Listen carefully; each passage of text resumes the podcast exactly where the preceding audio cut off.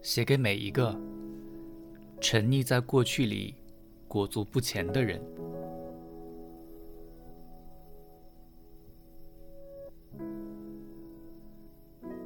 从现在开始，相信爱情。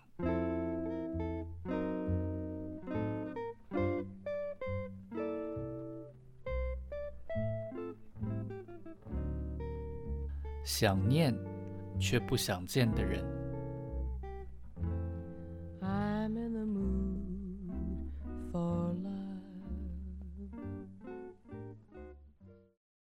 等新年快乐变成了有对象没？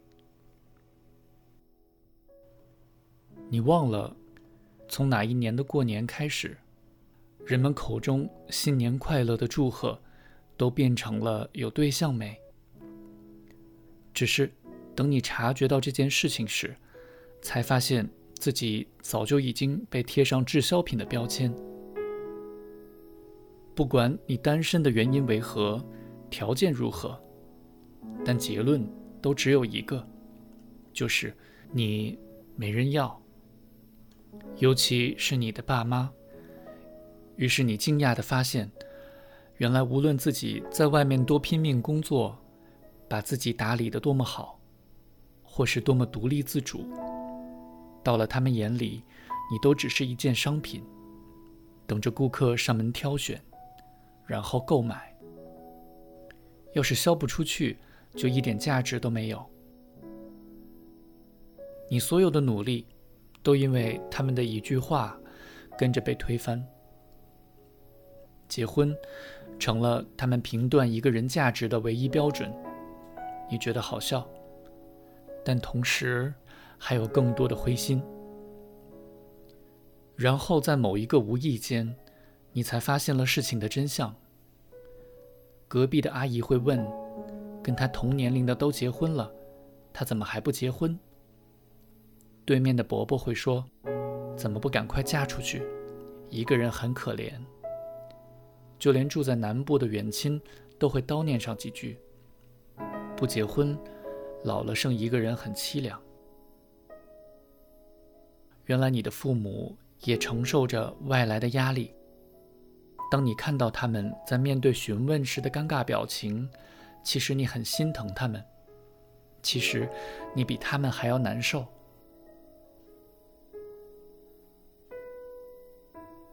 你也从来都不知道，原来他们觉得你过得不好，在他们眼里。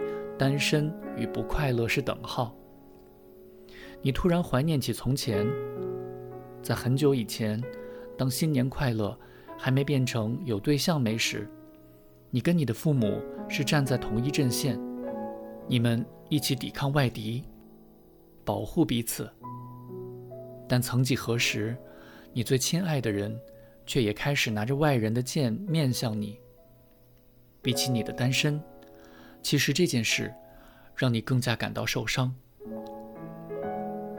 当面对旁人类似这样的询问时，你多想听到他们口中的“我也很担心”，变成是“慢慢来，不急，活得开心比较重要”。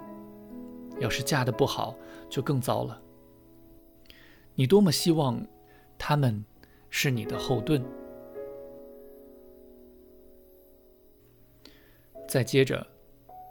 当你向他们报告你又加薪时，他们会说：“要是谈恋爱有那么认真就好。”当你享受一个人在家看 DVD 的时光时，听到的会是：“不要都待在家，难怪交不到男朋友。”当你即将实现梦想已久的旅行计划时，他们则会皱着眉，只顾着玩，也不好好找对象。那些原本是你对自己好的方式，在他们眼里，都成了一种阻碍。